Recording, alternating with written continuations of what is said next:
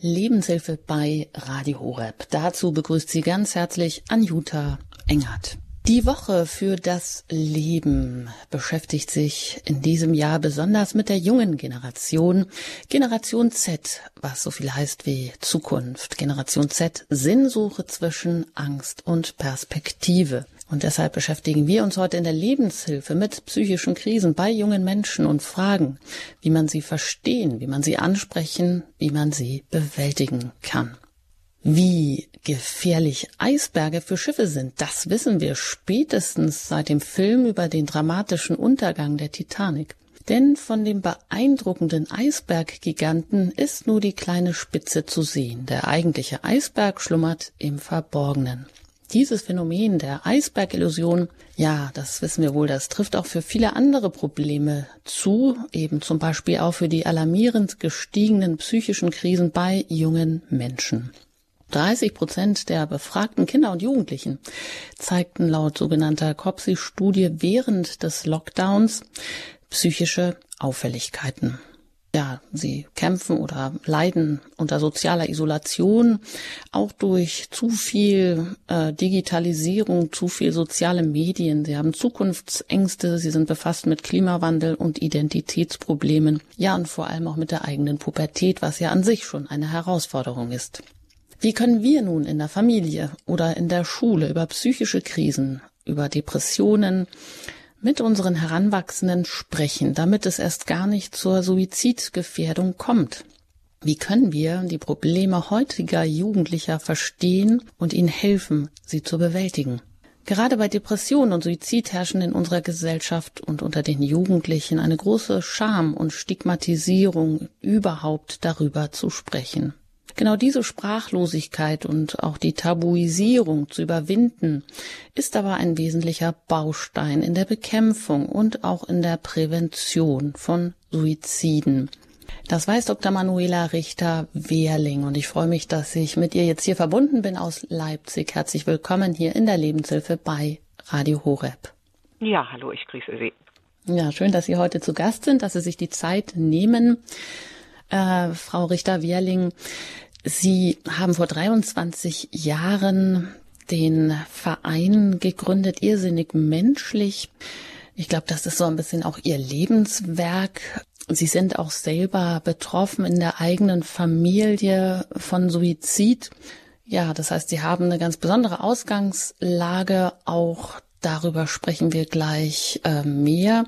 Man könnte jetzt meinen, Sie sind vielleicht Ärztin, Psychologin, ist aber nicht der Fall. Sie sind eigentlich so in dem Bereich Journalismus, Kulturmanagement tätig gewesen, vor allem aber eben Mitgründerin, Aktivistin in diesem Verein Irrsinnig Menschlich, wo Sie auch Programme ins Leben gerufen haben, um psychische Krisen in Schulen, in Studium, in Ausbildung, ja, um das Thema zu besprechen, besprechbar zu machen und Bewältigungsstrategien anzubieten. Was würden Sie sagen? Generation Z, die junge Generation, hat sie es heute besonders schwer? Ist sie besonderen psychischen Belastungen? Haben die sich verschärft? Ist sie denen besonders ausgesetzt? Naja, das ist eine sehr schwierige Frage. Sie haben ja jetzt schon ganz viel gesagt und ich glaube, alle Hörerinnen und Hörer haben gehört, wie systemisch das Thema ist. Ne? Also das reicht in alle Bereiche und wahrscheinlich denkt jede, jede junge Generation, dass sie es schwer hat. Ne? Also wenn man mal selbst zurückdenkt in seine eigene Jugendzeit. Ne? Also ich denke, dass da vieles äh, ganz normal zum Leben gehört ich denke, der Hintergrund, oder nicht nur ich denke, dass das zeigen ja auch Studien, das liegt eben sehr auch an unserer Lebensweise, ne, warum äh, psychische Belastung so zunehmen. Und da es sowieso in der jungen Generation schon immer häufig ist, ne, das ist ja statistisch erwiesen, dass also 75 bis 80 Prozent aller psychischen Erkrankungen von erwachsenen Menschen in der Kindheit, Jugend und im jungen Erwachsenenalter ihren Ausgangspunkt nehmen. Also es kommt sowieso ganz häufig vor. Äh, und die Frage ist natürlich immer, wenn es sehr häufig vorkommt und vor allen Dingen die junge Generation betrifft, wie geht man gut damit um? Ne? Das ist eigentlich die Herausforderung. Und psychische Belastungen haben eben sehr viel mit unseren Lebensumständen zu tun, mit sozialen Faktoren. Und soziale Faktoren können wir ändern. Und dann liegt eben über psychischen Erkrankungen noch das ganze Thema Stigma, Vorurteile, Ängste. Ich glaube, das werden wir ja heute nochmal äh, besprechen, was eben viele Menschen abhält, sich überhaupt Hilfe zu suchen. Und wir Erwachsenen sind sehr schlechte Vorbilder für die junge Generation. Also insofern ja, sind viele Lebensumstände schwierig, also die Individualisierung, die Digitalisierung, ne, also wo äh, doch eine ganze Reihe von jungen Menschen, ich habe das jetzt wieder in Fortbildung erlebt, äh, von dem, was da Erwachsene erzählt haben, die also mit Kindern und Jugendlichen zu tun haben, äh, also wo die nicht mehr in der Lage sind, bei einer Seminarfahrt äh, außerhalb ihrer Wohnung zu übernachten. Ne? Kann man sich gar nicht vorstellen oder im Seminarraum das nicht mehr aushalten, nebeneinander zu sitzen, weil eben irgendwie die Hälfte eine Sozialphobie hat. Ne? Also sie können sich wahrscheinlich mit digitalen Medien besser beschäftigen als mit echten Menschen und wir müssen eben sehr viel dafür tun, dass wir echte Begegnungen haben, weil wir biologisch einfach Menschen sind, die auf andere Menschen angewiesen sind. Also wir sind gemeinschaftliche Wesen. Und das äh, ist ein ganz großer Schutzfaktor, ne, den wir gerade eben auch so vernachlässigen. Und Corona hat es einfach nochmal verstärkt. Das vielleicht ganz kurz. Aber wir haben ganz viel in der Hand, das zu ändern. Das ist die gute Nachricht, weil wir soziale Wesen sind und schon viele Krisen gemeistert haben. Das ist in der Tat eine gute Nachricht, dass wir einiges in der Hand haben, sogar vieles. Und wenn Sie das sagen, dann sprechen Sie ja auch aus eigener Erfahrung, aus eigener Betroffenheit. Frau Richter-Wehrling, warum haben Sie vor 23 Jahren den Verein Irrsinnig Menschlich gegründet? Was steckt dahinter und was ist das Anliegen? Ja, das hatte gar nichts mit äh, Betroffenheit zu tun von mir. Also da ich so aufgewachsen bin, habe ich ja immer gedacht, das ist normal und das war überhaupt nicht der Grund. Das habe ich erst dann das heißt, im Laufe der wie, Zeit. Wie sind Sie denn aufgewachsen, wenn Sie das so sagen? Na, ich bin ja mit einem psychisch kranken Bruder aufgewachsen. Also psychische Krankheit war in unserer Familie, also wir waren alle so komisch. Also das war eben halt schon so da. Da hat man das Wort psychische Krankheit jetzt gar nicht so benutzt und ja, es gibt ja viele komische Menschen. Also ich denke so, die Mehrheit ist eigentlich komisch oder wir sind alle so ein bisschen komisch, aber manchmal wird es eben komischer. Und ja, das war einfach normal. Ne? Und das hat natürlich Auswirkungen, wenn man, das wissen sicher auch viele Hörerinnen und Hörer, wenn man Angehöriger psychisch kranker Menschen ist, ob das Geschwister sind, ob das Mütter oder Väter sind, wenn man selber Kind ist, hat das natürlich Auswirkungen auf die Familie, also auf alle, ja, die da um diesen Menschen drumherum leben und das macht das Leben nicht unbedingt leichter, aber das hatte jetzt erstmal gar nichts damit zu tun, dass irrsinnig menschlich entstanden ist, sondern äh, wir haben uns damals die Frage gestellt, ich war damals äh, noch Journalistin, habe beim Mitteldeutschen Rundfunk gearbeitet und die haben mich einfach angesprochen, wir wollen Stigma, Vorurteile und Ängste abbauen und Journalisten können das doch am besten, haben sie gemeint, die Klinik für Psychiatrie in Leipzig. Äh, äh, können Sie sich nicht vorstellen, bei uns zu arbeiten und hier einfach äh, was entwickeln, wie man das eben machen kann, dass man besser drüber spricht. Das war eigentlich der Anlass und das war Bestandteil so einer weltweiten Kampagne. So hat es angefangen. Und mich hat das sehr interessiert, äh, es interessiert mich heute noch, also wie eben Menschen, denen es äh, nicht so gut geht, wie sie trotzdem ihr Leben meistern und wie einfach das oft ist und wie kann man sich das eben auch abschauen und aus einfachen Dingen und Lösungen so eine Art Blaupausen entwickeln, die andere Menschen, andere Organisationen genauso benutzen können, ne? also die man so richtig vervielfältigen kann, damit man eben ein schwerwiegendes Problem lösen kann. Und das war eigentlich der Ausgangspunkt. Und dann ging das los und dann haben wir uns gesagt, na ja, die fangen ja alle bei jungen Leuten an, gucken wir uns mal die jungen Leute an. Also ich war ja damals eigentlich alleine, es waren zwar sieben Mitglieder, aber ja, einer muss die Arbeit machen oder eine. Und dann haben wir gedacht, wir fangen einfach an äh, mit der Schule. Also wie kann man also schon bei Schülern und Schülerinnen Stigma und Vorteile und Ängste abbauen? Dann haben wir also weltweit in die Forschung geguckt, was sagt die Forschung? Und die Forschung sagte eben eindeutig, das ist vielleicht auch ganz spannend zu hören, dass diese Mischung aus Information, Aufklärung und Begegnung mit Menschen aus der stigmatisierten Gruppe gerade bei jungen Menschen äh, Vorurteile und Ängste am besten abbaut. Bei älteren Menschen hilft das nicht mehr so stark, weil wir sind schon voller Vorurteile oder voller gefestigter Haltungen und Einstellungen. Und der erste Schritt ist ja immer Einstellungen und Haltung zu verbessern und dann eben auch mit der Hoffnung, dass sich das Hilfesuchverhalten verbessert. Ja, und so hat es angefangen. Und ja, wir waren überrascht, wie interessiert ja junge Menschen waren Schulen haben uns auch reingelassen. Also das war so ein, ein, ein ganz einfacher Anfang wirklich von der Graswurzel aus. Und wir haben die ganzen Jahre immer wieder gelernt von den Schülerinnen und Schülern, von den Studierenden mittlerweile, von den Sportlerinnen und Sportlern, die wir mittlerweile auch in einem Programm haben, von Auszubildenden. Was brauchen die? Wie kann man das verbessern, damit sie ihre Entwicklungsaufgaben eben gut meistern, weil eben psychische Krisen und Erkrankungen im Jugendalter so gefährlich sind, weil sie eben oft die äh, verhindern, dass sie die Schule schaffen, dass sie die Ausbildung schaffen, dass sie die Übergänge meistern. Und wenn man so früh schon rausfällt, ist das natürlich viel, viel schlimmer für das gesamte Leben, für die gesamte Lebensspanne, als wenn man mit 50 psychisch krank wird, ne? wo man schon gefestigt ist, wo man soziales Netz hat, wo man viel Lebenserfahrung hat, ne? was in der Jugendzeit alles fehlt. Und deshalb ist es so wichtig, ne? Prävention überall zu machen, am besten in der Schule und am besten ganz einfach, dass junge Leute aufgeklärt sind. Und wir sehen ja jetzt, wie sehr das fehlt. Ich höre auch gleich auf zu sprechen oder Sie unterbrechen mich, wenn ich zu lange spreche. Wir sehen jetzt ja auch nach Corona, äh, die Hütte brennt. In Deutschland haben wir das komplett versäumt und es ist eben auch jetzt noch so. Ne? Der Deutsche Ethikrat hat dringende ähm, Aufgaben formuliert in Bezug auf psychische Gesundheit von jungen Menschen. UNICEF hat das gemacht. Äh, wir machen das schon seit 23 Jahren und es tut sich nicht wirklich was und das ist wirklich nicht zeitgemäß und das ist auch verantwortungslos, ne? weil die mhm. junge Generation, der muss es gut gehen, damit sie all die Aufgaben eben schafft, die vor ihnen liegen bis sie acht. Aber dieser jungen Generation geht es offensichtlich nicht so gut, wie Studien ja sagen. Also offenbar gibt es da doch eine Zuspitzung von psychischen Krisen und darüber sprechen wir heute hier bei Radio Horeb, ihrer christlichen Stimme in der Lebenshilfe unter dem Woche Motto der Woche für das Leben Generation Z, Generation Zukunft, Sinn, Sinnsuche zwischen Angst und Perspektive. Wir fragen, wie man über psychische Krisen bei jungen Menschen reden kann, wie man sie überhaupt verstehen und ansprechen ansprechen und bewältigen kann. Ähm, Sie sagen, äh, Frau Richter-Wehrling, die Sie ähm, irrsinnig menschlich mitgegründet haben vor 23 Jahren, selber betroffen sind. 75 Prozent von psychischen Krisen nehmen ihren Anfang in der Jugend. Und wenn man sie reden hört und sie sagen, wir waren alle so komisch in der Familie, weil ihr Bruder selber schon als Kind ähm, unter Depressionen gelitten hat, hat sich da etwas groß verändert? Wie ist das heute unter der jungen Generation, unter dieser Generation Z? Wir sind ja heute doch alle so aufgeklärt und tolerant. Man sollte doch meinen, dass man mit psychischen Krisen ähm, normal umgeht, dass es da gar keine Stigmata, Ängste oder Vorurteile gibt. Wie ist das denn? Mhm. Naja, das ist so ein Dilemma. Also es hat sich kaum was getan. Ne? Wahrscheinlich denken viele, es hat sich so ein bisschen was getan, weil mehr in den Medien steht über Depressionen, es gibt die Instagram-Kanäle und so weiter.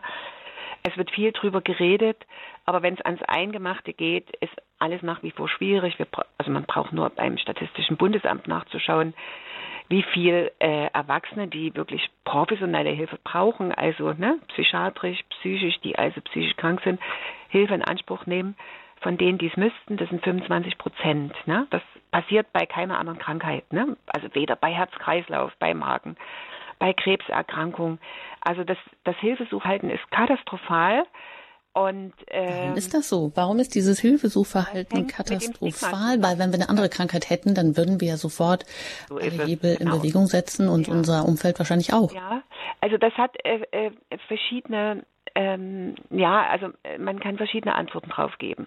Das Stigma, die Ängste und Vorurteile, das nicht aufgeklärt sein, wabbert drüber ganz dick und das ist weltweit so. Und wir sind da noch nicht so sehr vorangekommen. Ja, das heißt, die Menschen haben die größte Angst nicht vor psychischen Krankheiten, sondern vor den Auswirkungen, die psychische Krankheiten erhaben können. Das heißt, die Auswirkungen können sein, dass ich nicht mehr geliebt werde, dass ich nicht mehr angenommen werde, dass mich, dass ich in eine Isolation gerate, gerade wenn psychische Krankheiten chronisch werden, dass ich sozusagen gar nichts mehr fürs Leben tauge. Das hat eine Krebserkrankung so nicht. Da würden alle Menschen ne, was tun, um eben sich als Spender registrieren zu lassen oder als Blutspender jetzt oder wie auch immer. Das passiert dort aber. Und diese Angst davor, nicht mehr dazuzugehören, das das wiegt sehr, sehr schwer, weil wir so als Menschen nicht leben können. Das Zweite ist, dass psychische Erkrankungen wirklich schwer zu erkennen sind. Also als ich selber eine Depression dann hatte, da war ich dann schon über 50 und ich wusste ja schon ganz viel. Ich habe ja in meiner Arbeit eben ganz viel damit zu tun. Ich kenne, kenne ganz viele Menschen, die Depressionen hatten. Na, die Depression kommt auch gerne mit anderen psychischen Erkrankungen zusammen. Die kommt nicht gern alleine, also es wird dann noch schwieriger. Ich habe über ein halbes Jahr gebraucht, um das bei mir zu erkennen. Und wenn junge Menschen erkranken, ist es wirklich sehr schwer, Worte dafür zu finden, was in einem vorgeht, weil das eben nicht so plötzlich anfängt von heute auf morgen, sondern sich oft so einschleicht und man hofft jeden Tag, dass es besser wird, also dass man wieder gut schlafen kann oder dass man sich besser konzentrieren kann oder wie auch immer. Ne?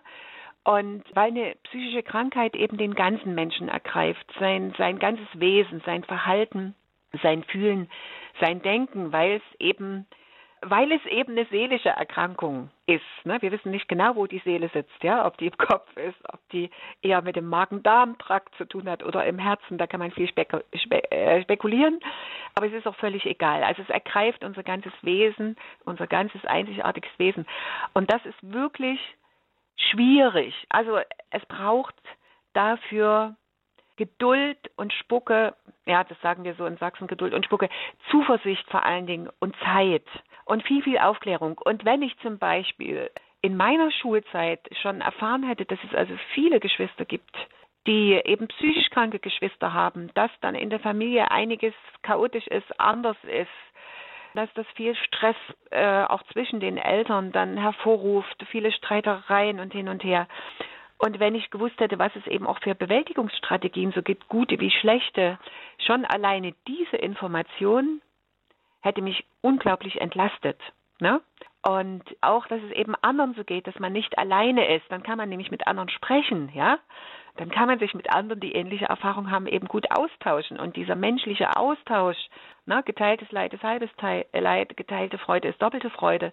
Das ist schon, also auch diese einfachen Dinge, die sind ganz, ganz hilfreich und ganz, ganz wesentlich. Und hier vielleicht auch gleich ein Appell auch an die Hörerinnen und Hörer, wenn sie in der Elternrolle sind oder in der Großelternrolle, es ist auch ganz wichtig, dass sie selber aufgeklärt sind als Eltern, weil sie sind ganz wichtig, um ihre Kinder eben zu entlasten, um sie eben auch zu informieren und aufzuklären, was ist denn, wenn man psychisch krank ist, wo gibt es denn Hilfe in unserer Nachbarschaft, in unserer Gemeinde in der Schule. Ja, also das ist auch eine ganz deutliche Ansage an alle Erwachsenen, sich da fit zu machen und schauen, was bedeutet das für mich. Aber Erwachsene haben oft viel mehr Ängste und Vorurteile im Grunde genommen als junge Menschen, ne, die oft neugieriger sind. Hm, das sagt ja. ähm, Dr. Manuela Richter-Wehrling. Sie ist promovierte Historikerin, als Journalistin eigentlich unterwegs und hat vor 23 Jahren den Verein Irrsinnig Menschlich gegründet. Ein Programm um,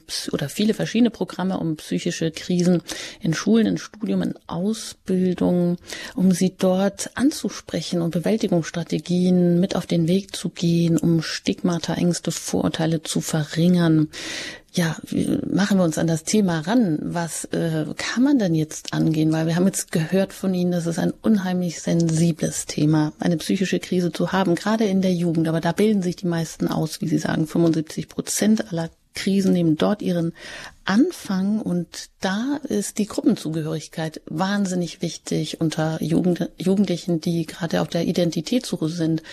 Und das Schlimmste ist für uns Menschen irgendwo nicht mehr dazu zu gehören. Deshalb also diese große Angst bei psychischen Erkrankungen. Wie gehen Sie denn sowas jetzt im Rahmen einer Schul, eines Schulprogramms an? Das Programm heißt ja Verrückt nach uns, seelisch fit in der Schule. Wie gehen Sie vor? Ja, das ist das, das erste Präventionsprogramm, was es eigentlich überhaupt in Deutschland gegeben hat und gibt. Also wir machen das sehr universell. Also universelle Prävention heißt, wir gehen in eine ganze Klasse. Ne?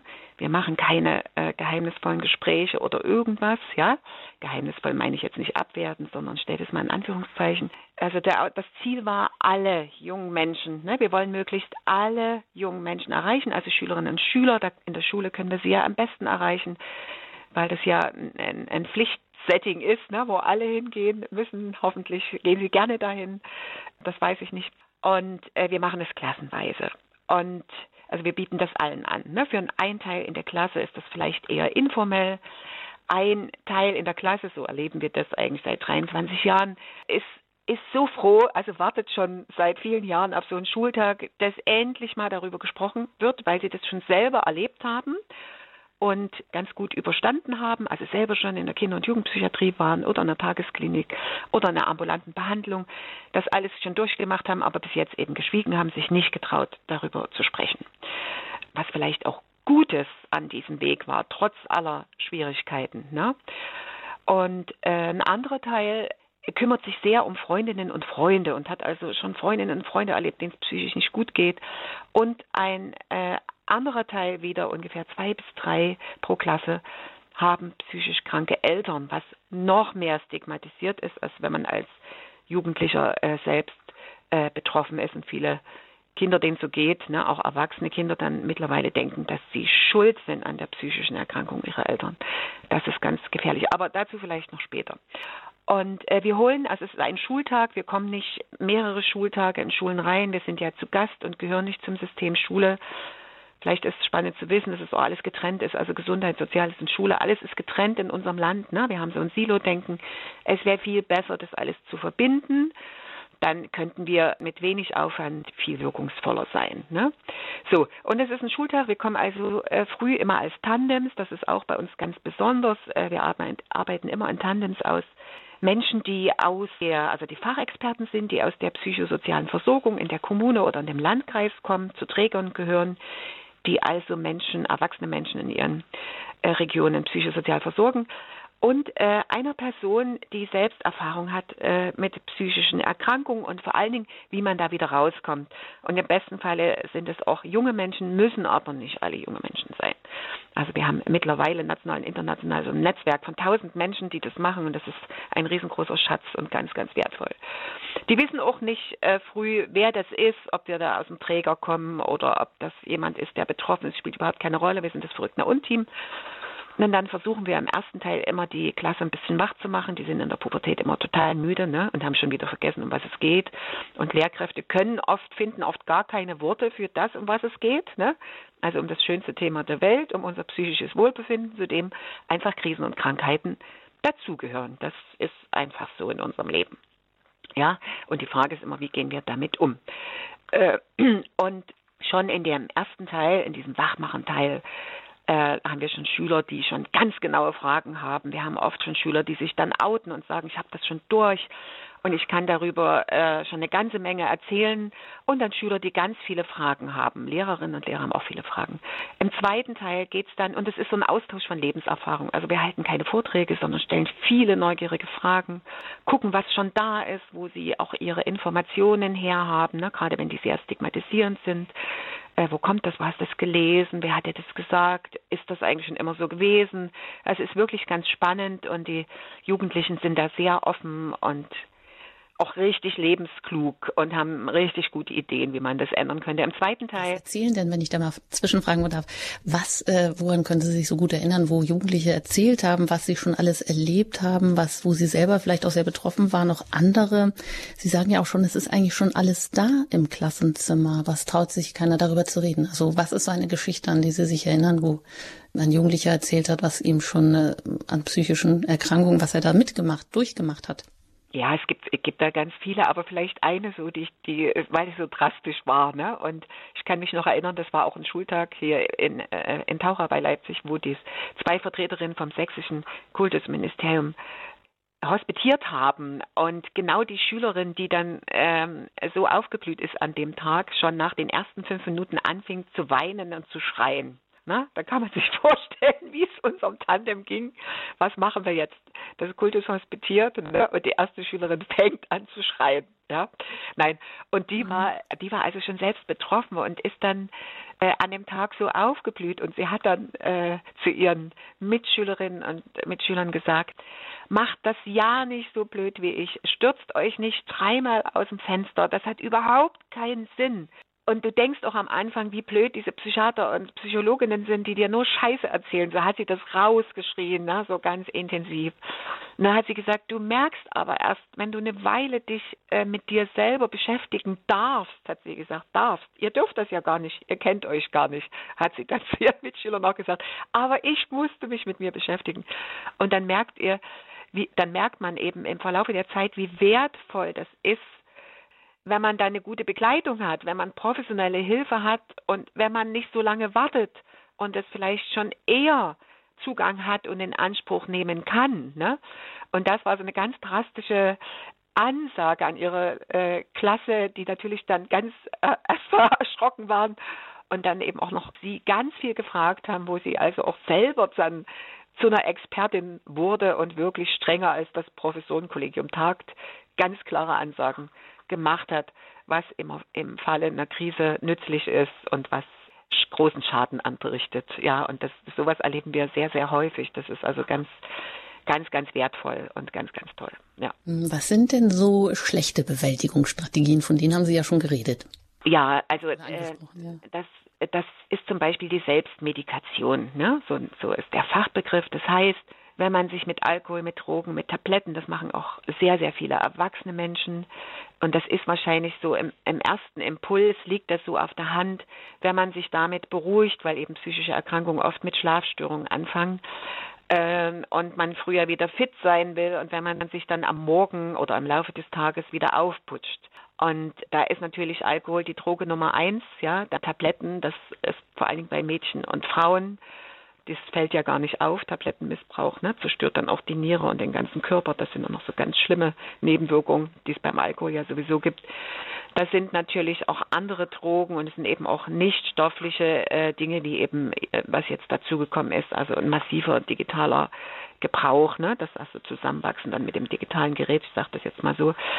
Ähm, das sind natürlich, ist natürlich eine ganz schlechte Bewältigungsstrategie, die noch mehr ins Elend führt. Ne? Und ja, andere Bewältigungsstrategien, aber das ist eigentlich vielleicht so die drastischste. Ne? Und ich denke, das ist ganz wichtig, das zu wissen, dass also bei, Jugend, bei jungen Menschen, also auch in der Familie oder in der Schule, Sportverein, wo auch immer, in der Gemeinde, äh, wenn sie eben meinen, äh, äh dieser junge Mensch hat ein Suchtproblem, wenn es dann auffällt, ne, dann liegen eben oft psychische Erkrankungen oder sehr, sehr starke Belastungen darunter, wie Depression, Ängste, Zwänge, die das aber so verdecken. Und dann läuft natürlich auch die Hilfe und die Behandlung nicht so richtig, ne? weil man denkt, es ist nur die Sucht, aber die Sucht ist, das eigentlich das Bewältigungsmittel, ja. Und drunter liegt eigentlich was ganz anderes, äh, was man zum Vorschein bringen muss und eben dort auch eine passende Hilfe hoffentlich findet, was gar nicht so einfach ist. Ja, das ist vielleicht so das Drastischste. Ich weiß nicht, ob ich noch mehr sagen soll, aber das ist, das, glaube ich, das Wichtigste erstmal so vom, ja, ja, und dann natürlich auch die, Sie haben ja gesagt, der Schlüssel zum Ganzen, um eben ja diese psychischen Probleme zu lösen, es sind einfach äh, sich auszutauschen, Geschichten zu erzählen, Bewältigungsstrategien zu teilen.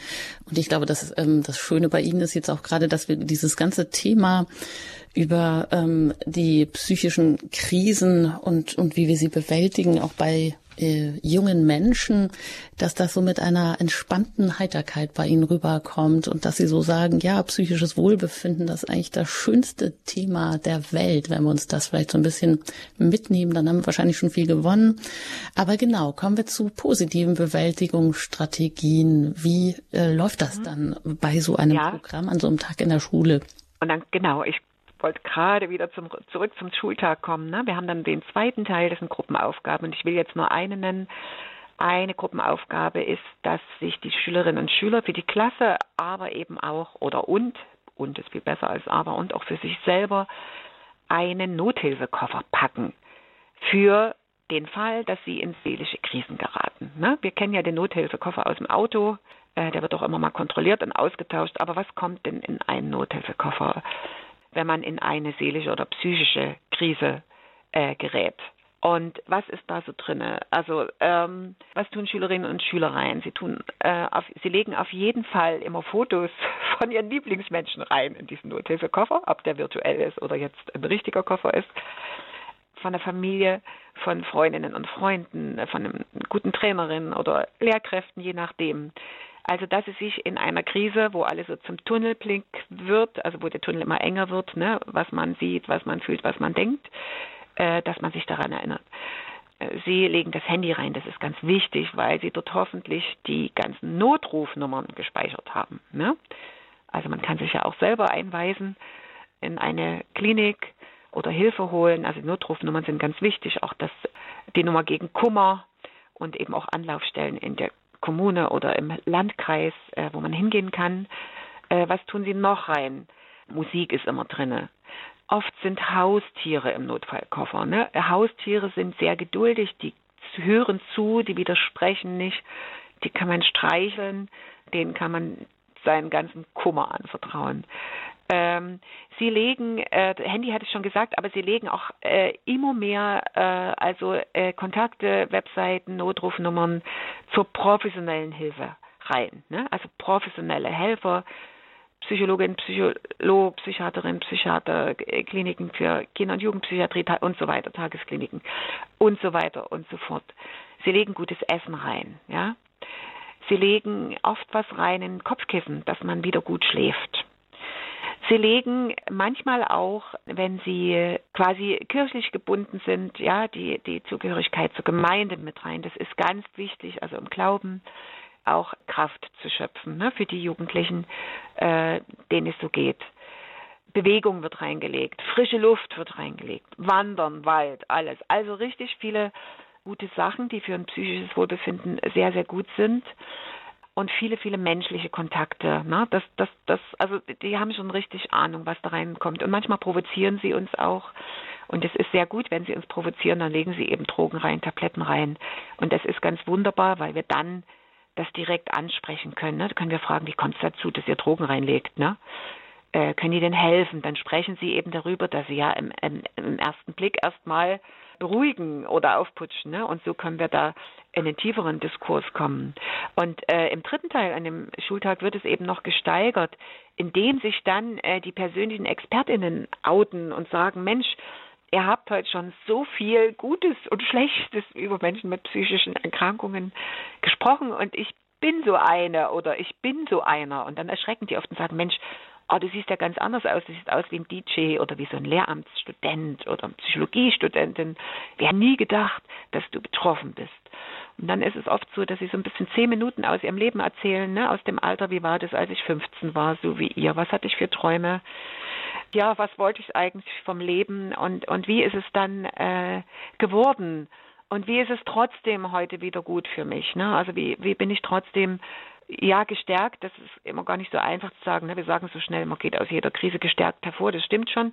Aber manche Krise möchte man auch gar nicht erleben. Ne? Also zu viele Krisen auf einmal sind auch nicht gut. Also ja, das ist immer so ein, so ein, wie soll ich sagen, so ein Dilemma. Und äh, dann lädt die persönliche Expertin oder der persönliche Expertin die ganze Klasse ein, ihm oder ihr Fragen zu stellen, alles, was sie schon immer mal fragen wollten, aber sich noch nie getraut haben zu fragen. Und spannend ist dort, dass dort gar nicht so die Krankheit im Mittelpunkt steht, sondern äh, was hilft, um wieder gut ins Leben zu kommen? Was hilft, um wieder gut in die Klasse zu kommen? Was hilft, um trotzdem eine Partnerschaft oder eine Familie zu gründen? Kann man trotzdem Kinder kriegen? Kann man trotzdem gut arbeiten? Äh, wird man trotzdem geliebt. Was haben die Eltern gesagt damals, als du so krank geworden bist? Haben die sich für dich, dich geschämt? Ja, das ist auch das Stigma. Viele Eltern schämen sich für ihre Kinder, wenn die psychisch krank werden oder psychische Probleme haben. Umgekehrt ist es so, dass sich viele Kinder und Jugendliche schämen, sich ihren Eltern anzuvertrauen, weil sie denken, dann mögen sie ihre Eltern nicht mehr und dann denken die Eltern wieder, sie haben ihre Kinder schlecht erzogen. All dieses dieses, diese, diese schlechten Gedanken, die so hinderlich sind ne, für das Hilfesuchen. Ich hoffe, dass das alle Hörerinnen und Hörer äh, ganz gut verstehen und ja, die Ne, je offener wir damit umgehen, alle mhm. miteinander. Und wir müssen alle gar nicht hier Experten sein. Das sind dann die Ärztinnen und Ärzte, die sind dafür ausgebildet, die auch Krankheiten diagnostizieren und, und wissen. Aber wir sind äh, vielleicht Experten für unsere eigene Seele, genau. weil vielleicht die können wir kennenlernen, wie das so ist es. Äh, junge Mädchen, was Sie gerade zitiert haben, sie musste sich jetzt mal mit sich selber beschäftigen. Sie äh, war betroffen, aber genau das hat sie in der Klasse herausgeschrien, mehr oder weniger, und äh, ihre äh, Wut Wut auch zum Ausdruck gebracht über das, was über sie gekommen ist. Ja, Frau Dr. Manuela Richter-Wehrling, sie ist allerdings promovierte ähm, Historikerin, Gründerin von Irrsinnig Menschlich, ein Programm 2000 gegründet, um psychische Krisen zur Sprache zu bringen, um Bewältigungsstrategien an die Hand zu geben in Schule, Studium, Ausbildung und sie ist zu Gast hier heute in der Lebenshilfe bei Radio Horeb, ihrer christlichen Stimme. Und unser Thema ist eben, wie man psychische Krisen bei jungen Menschen verstehen, ansprechen und bewältigen kann. Und ja, es gibt viele soziale Faktoren, also die Auslöser sind von psychischen Krisen, hat Frau Richter-Wehrling gesagt. Das heißt, wir haben viel in der Hand. Und wenn ich da so ein bisschen hereinhöre, was Sie auch gesagt haben, was tun junge Menschen in den Nothilfekoffer, was ist wichtig, um aus so einer psychischen Strate äh, Krise herauszukommen? dann steht immer wieder so die menschlichen Kontakte im Mittelpunkt. Und äh, wir hier im Westen, wir sind ja auch eines der Länder mit äh, oder eines der Länder mit den höchsten Rate auch an Depressionen. Das heißt, das hat mit unserem Leben zu tun. Das sind nicht äh, genetische Faktoren, die da eine Rolle spielen, sondern auch wie leben wir. Und Sie haben ja auch gerade gesagt, ja, wenn wir mit unserem digitalen Gerät zusammenwachsen, unser Handy nur noch streicheln, statt äh, Kontakt zu Menschen aufzunehmen, dann ist das irgendwie schon alarmierend. Oder dass es so viele soziale Phobien gibt, auch unter jungen Menschen, die gar nicht mehr an einem Wochenende irgendwo übernachten können oder sich äh, gar nicht mehr mit anderen Menschen so, also soziale Phobien haben, wenn sie mit so vielen Menschen länger zusammen sind.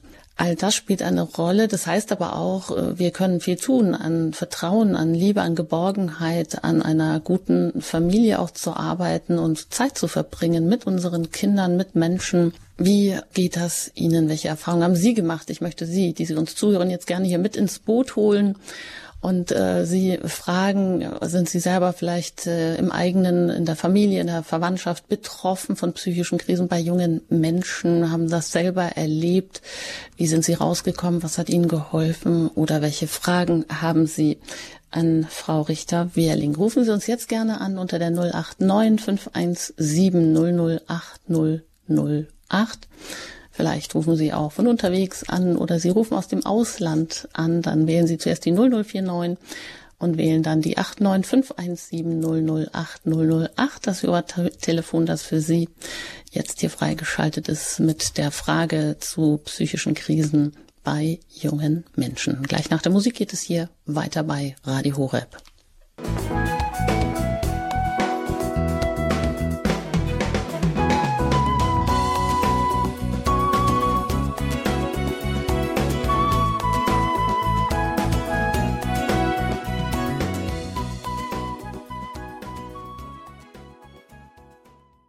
Besprechen wir im Rahmen der Woche für das Leben mit dem Motto Generation Z ähm, Sinnsuche zwischen Angst und Perspektive über psychische Krisen bei jungen Menschen. Wie kann man sie verstehen? Wie kann man sie ansprechen und bewältigen? Ich bin Anjuta Engert und im Gespräch mit Dr. Manuela Richter-Wehrling. Sie hat vor 23 Jahren den Verein Irrsinnig Menschlich gegründet und Programme ins Leben gerufen, um psychische Krisen unter Jugendlichen in Schulen, in Studium, in der Ausbildung zur Sprache zu bringen und das in den verschiedensten Programmen dann auch umgesetzt. Ja, Sie Entschuldigung, können uns jetzt gerne anrufen unter unserer Hörernummer. Das ist die 089 517 008 008 und Ihre Fragen, Ihre Erfahrungen direkt auch an Frau Richter-Wehrling stellen. Das hat bereits Herr Nagel getan aus der Nähe von Heidelberg. Mit ihm bin ich jetzt hier in der Sendung verbunden. Guten Morgen. Guten Morgen, grüß Gott, Frau Engert und Frau Richtermenge. Ich habe eine Frage. Äh, was halten Sie davon, wenn man die Jugendlichen an ihre Gefühle führt und ihnen dann beisteht und ihnen hilft, die Gefühle ganz äh, durchzustehen, die ganze Wucht äh, anzunehmen, solange bis sich das dann auflöst, weil sich ja hinter all dem Schrecklichen das Licht Jesu verbirgt der auf uns wartet.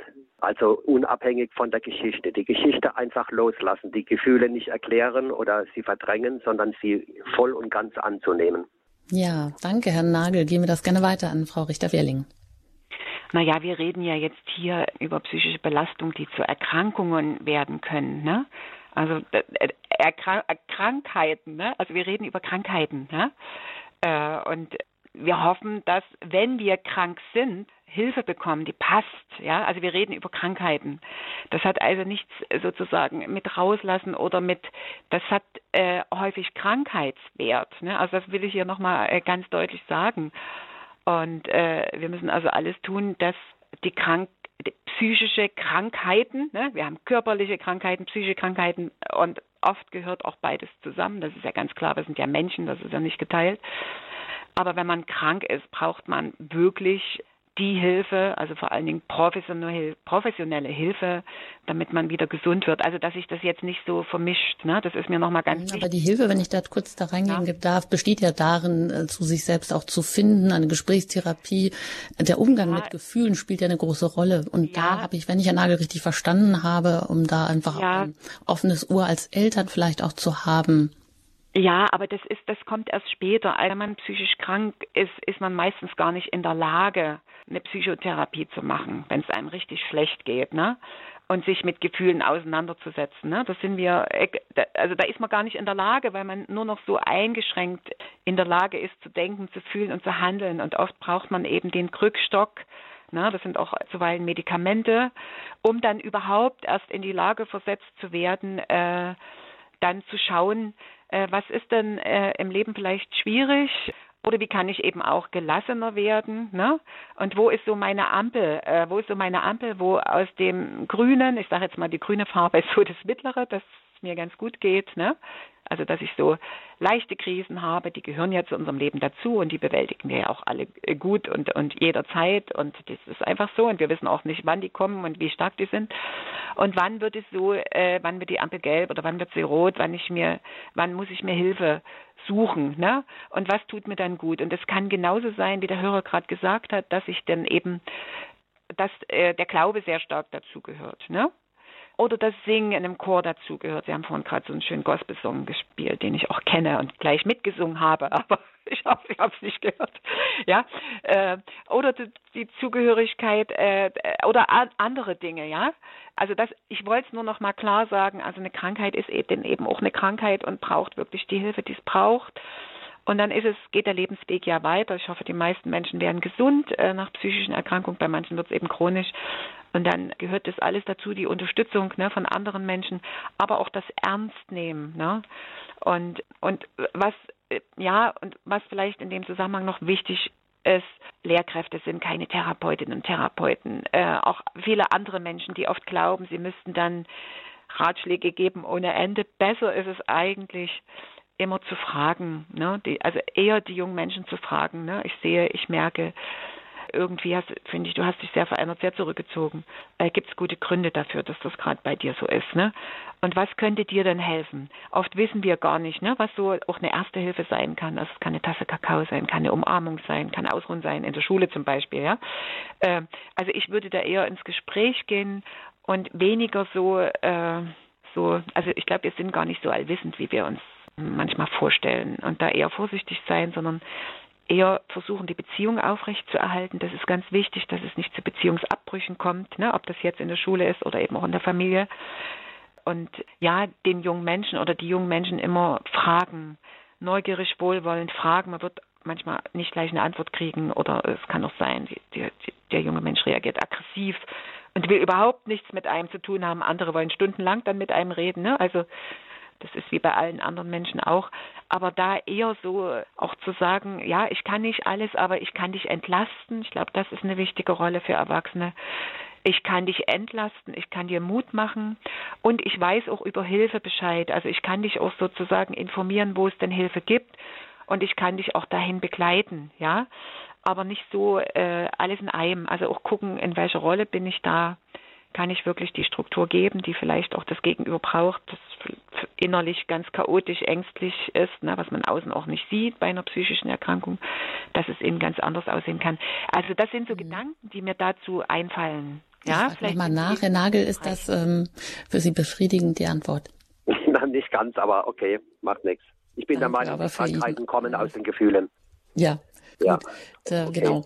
Ich danke Ihnen für Ihren Anruf. Alles ja. Gute Ihnen nach Heidelberg auf Wiederhören, Herr Nagel. Ja, Sie können uns gerne anrufen hier unter der 089517 008 008.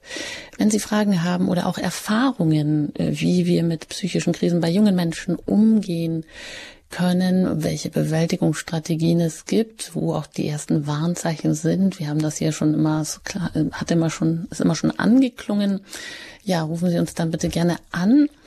Kommen Sie ins Gespräch mit Frau Richter-Wehrling. Sie hat vor 23 Jahren den Verein Irrsinnig Menschlich gegründet, um genau gegen diese Stigmata, Ängste, Vorurteile vorzugehen, um Hilfe anzubieten. Und sie spricht aus eigener Betroffenheit heraus. Eine weitere Hörerin darf ich jetzt begrüßen aus Herzogenaurach. Ich grüße Sie hier in der Sendung. Guten Morgen.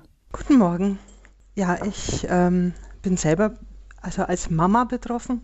Meine Tochter, die ist 15 Jahre alt, und ist seit letztem Jahr ähm, psychisch erkrankt. Er hat Depressionen und war letztes Jahr auch in der Kinder- und Jugendpsychiatrie in Erlangen. Und ja, ich merke selber, dass wir schon seit einem Jahr so einen Weg zurückgelegt haben, was nicht so einfach war.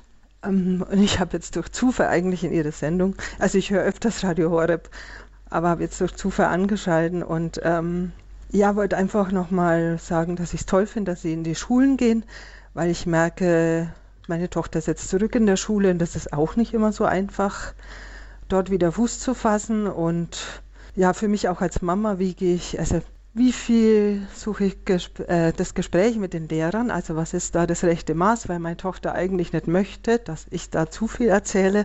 Und äh, die nächste Frage von mir war jetzt eigentlich auch, weil Sie auch gesagt haben, dass der Draht zu den Eltern auch wichtig ist. Und ähm, ich glaube, da ist jetzt auch wieder viel gewachsen bei uns, was äh, vor einem Jahr noch nicht so gut war, als das Ganze anfing.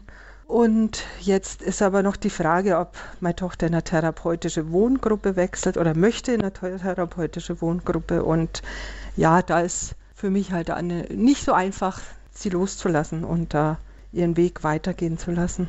Mhm. Und da wollte ich einfach nochmal fragen. Ja. ja, danke, dass Sie uns das so offen hier mitteilen. Gehen wir das weiter auch an Frau Richter-Wehling. Ja, da kann ich Sie gut verstehen. dass äh, das sind alles schwere Fragen, weil man hofft ja immer, es geht an seiner Familie vorbei irgendwie. Ne? Das also auch, wie gehe ich als Eltern damit um? Habe ich was falsch gemacht? Ich kenne das alles von meinen Eltern, die sich heute noch streiten, wer denn nun schuld ist an der Erkrankung meines Bruders, weil das ist völlig kontraproduktiv. Was ich Ihnen empfehlen kann, und ich glaube, das gibt es auch äh, in Erlangen, es gibt eine ganze Menge an Selbsthilfegruppen für Angehörige von äh, Menschen, die, also von jungen Menschen und älteren Menschen, ne, also auch von Kindern und Jugendlichen in Deutschland, wo sie sich all, also über all diese Fragen auch gut austauschen können, weil sich dort eben auch Eltern treffen, die das, die vor ähnlichen Fragen schon standen. Und der Austausch ist oft sehr hilfreich. Also sie, sie, sie bekommen dort eben auch sehr viel so, so fachliche Kontakte oder wo es eben gut gelaufen ist und so weiter und so fort. Sie können dort auch ihre Wut rauslassen, ihre Enttäuschung, auch ihre Trauer ne, mit 15 Jahren jetzt, wenn sie in der Wohngruppe, kann das ja sehr hilfreich sein. Aber ich kann mir gut vorstellen, wie schwer das für sie als als Mutter ist, ne, das also dem auch zuzustimmen oder damit überhaupt das also das das das ist ist ganz schwer und da kann man sich gut entlasten, gut stützen, ja gut unterstützen und eben auch äh, sich austauschen mit Menschen, die das schon hinter sich haben. Also das vielleicht nochmal so als wirklich richtig guten Tipp, das zu nutzen, wenn es das gibt und wenn Sie meinen, jetzt ist auch die Zeit, das brauche ich, äh, diesen Austausch. Und und das andere ist, ich, ich wir sollten, ähm, da, da sind Sie jetzt nochmal ein gutes Beispiel dafür, viel offener darüber sprechen, dass das Leben eben so verrückt ist, wie es ist und dass wir auch, dass viele Familien so aus gewohnten Bahnen ausbrechen und dass das stark ist, wenn sie das als Familie schaffen. Und äh, ich merke so oft, dass das eher dann auch so als Makel ne, angesehen wird von anderen Erwachsenen, von anderen Eltern. Ne? Und es wäre viel, viel besser, äh, man würde sich auch in Elternabenden in der Schule mehr über sowas austauschen, weil jede Familie hat ihre Schwierigkeiten. Und äh, psychische Belastung werden zunehmen, ne? auch von Eltern, nicht nur von jungen Menschen und das eben auch als Stärke anzusehen, äh, dass eben ja der Weg viele Umwege hat. Ne? Also der Weg in die Zukunft, der hat so viele Umwege und die wünschen wir uns gar nicht. Aber das ist stark, äh, die zu gehen und die können ja sehr hilfreich sein und es kann ja auch sein, dass ihre Tochter wieder zu ihnen zurückkommt, ne? wenn sie sich wirklich jetzt gemeinsam so entscheiden, dass sie in eine Wohngemeinschaft geht ähm, und dass es später viel besser wird. Das hat ja irgendwie alles auch seinen Sinn. Aber das merkt man so erst im Nachgang, ne? Also wenn man von hinten also wenn man von, von hinten quasi dann wieder zurückschaut, ne, was eben jetzt gerade aktuell so belastend ist. Also ähm, wo sie auch gestärkt werden, einfach als als Eltern, ne, als Mutter, dass das zum Leben gehört, ne, was jetzt gerade in ihrer Familie passiert und dass sie ihr Bestes geben, dass sie auf jeden Fall ihr Bestes geben und man denn, denkt trotzdem immer, das reicht nicht. Und es wäre viel besser, das sehr positiv, also gesamtgesellschaftlich auch darüber zu sprechen, äh, wenn sich eben Eltern Hilfe suchen, wenn sie das nicht mehr schaffen mit ihren Kindern, dass das was sehr Positives ist, das rechtzeitig zu tun und eben auch den Weg, den sie jetzt gehen, den sind sie auch noch nicht gegangen. Das ist das erste Mal für sie, ne? Und das ist sehr, sehr schwer und da wünschte ich, dass eben, ja, sie die Unterstützung auch von der Gemeinschaft kriegen, die es da eben auch braucht. Das afrikanische Dorf, ne? Mhm. Was dann mit entlastet oder eben auch manchmal einen guten Ratschlag gibt.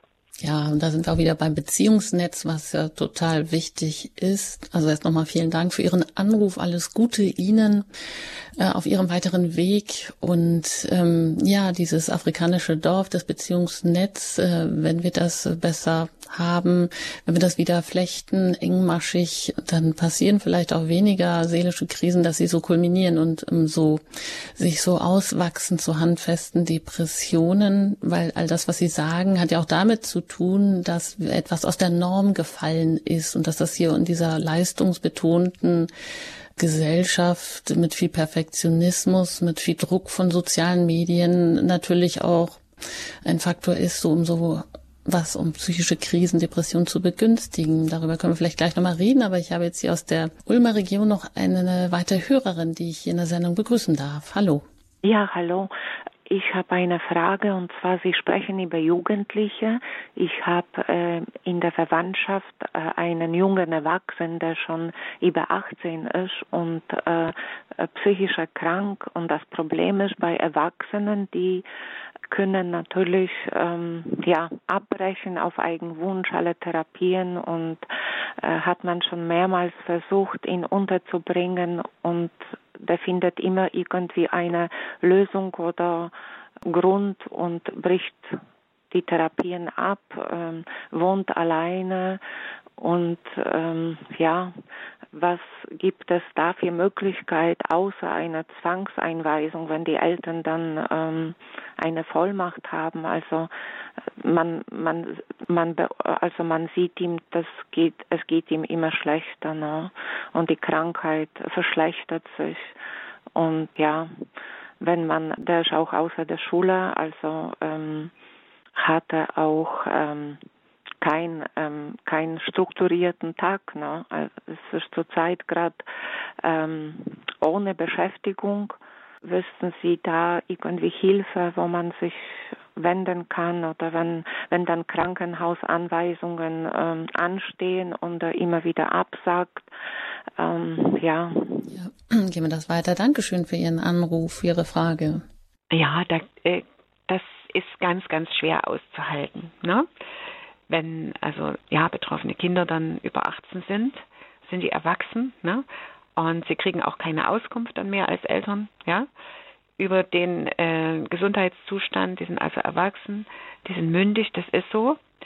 Und was Sie gerade geschildert haben, so geht es auch vielen Angehörigen. Ne? Das war in meiner Familie auch so. Also mein Bruder hat dann auch äh, immer wieder Therapien abgebrochen massiv wieder angefangen zu trinken und äh, Tabletten und nicht mehr in seine Wohnung reingelassen. Also meine Eltern, ja, die waren da 40 Jahre eigentlich damit äh, beschäftigt. Ich kann nur noch mal empfehlen, äh, das findet man im Internet äh, vielleicht können Sie das auch als Redaktion mit veröffentlichen auf der Radioseite, äh, die Kontakte zum Angehörigenverband Deutschland und dort finden Sie dann die regionalen Gruppen. Also es ist wirklich ganz hilfreich, sich so einer Angehörigengruppe anzuschließen, weil man eben äh, dort viel Erfahrung hat, darüber sprechen kann. Ja, es gibt jetzt keine Lösung, die ich Ihnen präsentieren kann. Die gibt es einfach nicht, weil die Rechtslage so ist, wie sie ist.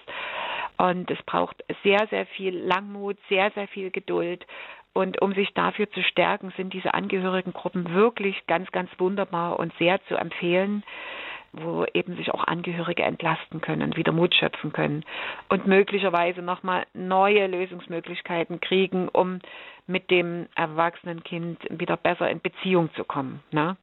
Also um die Beziehung oder aufrecht zu erhalten oder überhaupt noch Kontakt zu haben. Ne? Oft kommt es ja auch zu Kontaktabbrüchen. Aber ich kann Ihnen leider da nichts anderes sagen, als Sie schon jetzt hier erlebt haben und geschildert haben. Das muss man dann aushalten und das ist sehr, sehr schwer. Und deshalb sind eben auch die Angehörigengruppen da, ne? weil sie da ganz viel auch nochmal Information, Aufklärung und eben auch Entlastung erfahren können als Eltern oder Onkel, Tanten, Großeltern, je nachdem. Ne? Wer alles mit in dem Geflecht ist. Also das kann ich wirklich ganz stark empfehlen.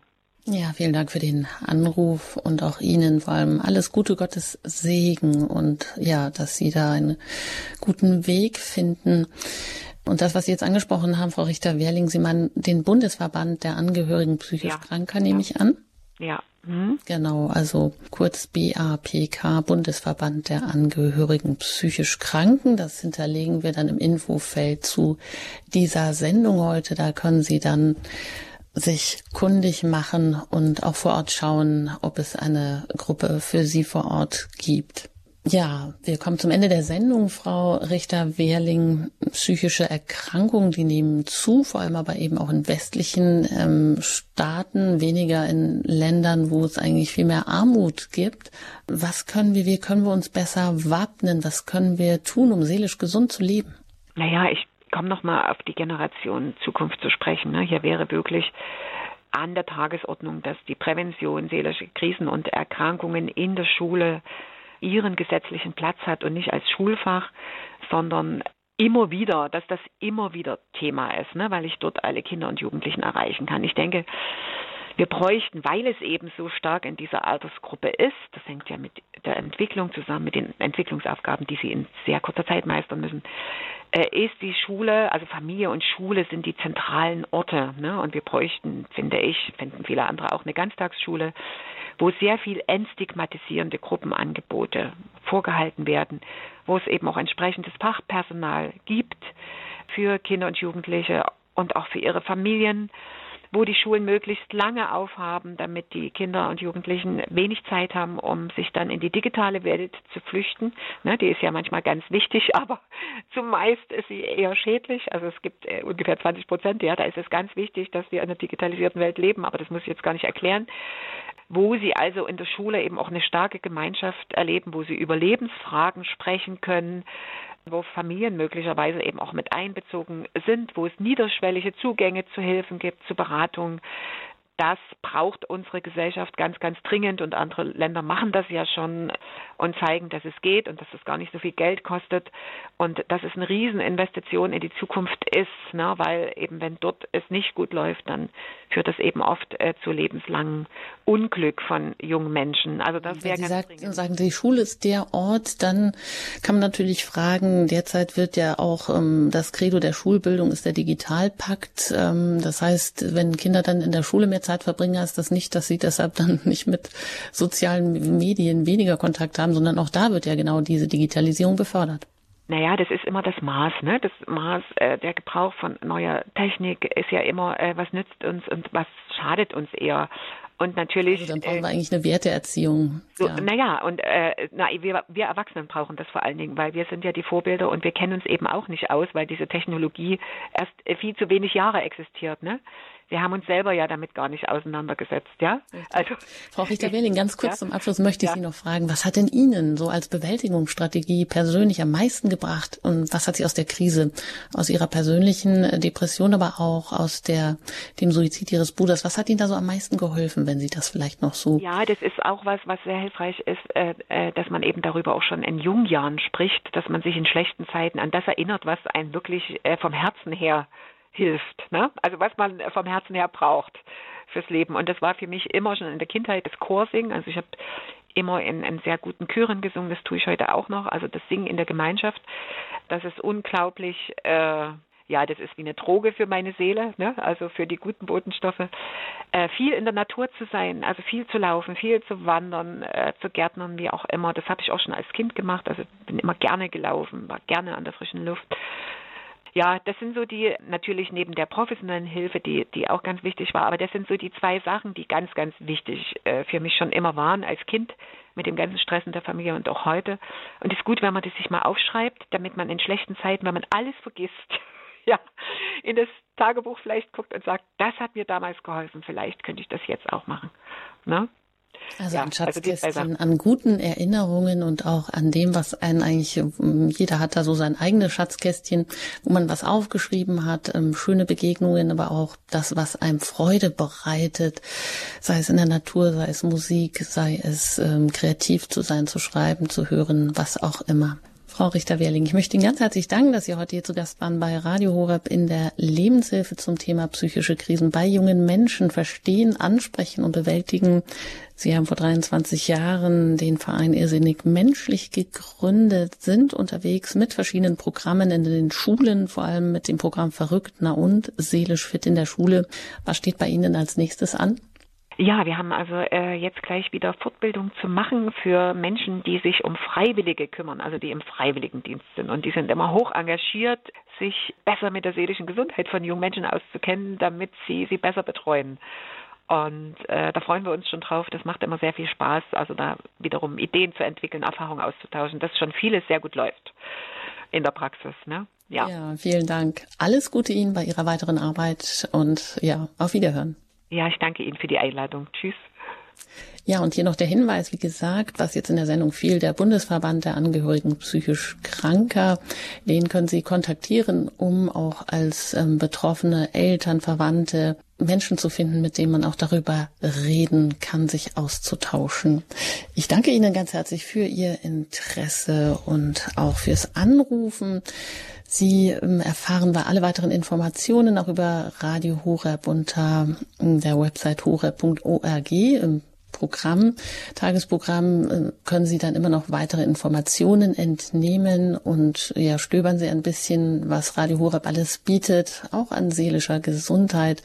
Vielleicht können Sie das auch weitergeben und alle Sendungen, die schon gelaufen sind, können Sie gerne nachhören bei uns in der Mediathek. Da können Sie sich das ein oder andere herunterladen, die Radio Horeb auch als App auf Ihr Handy holen und immer einen guten Begleiter zu haben.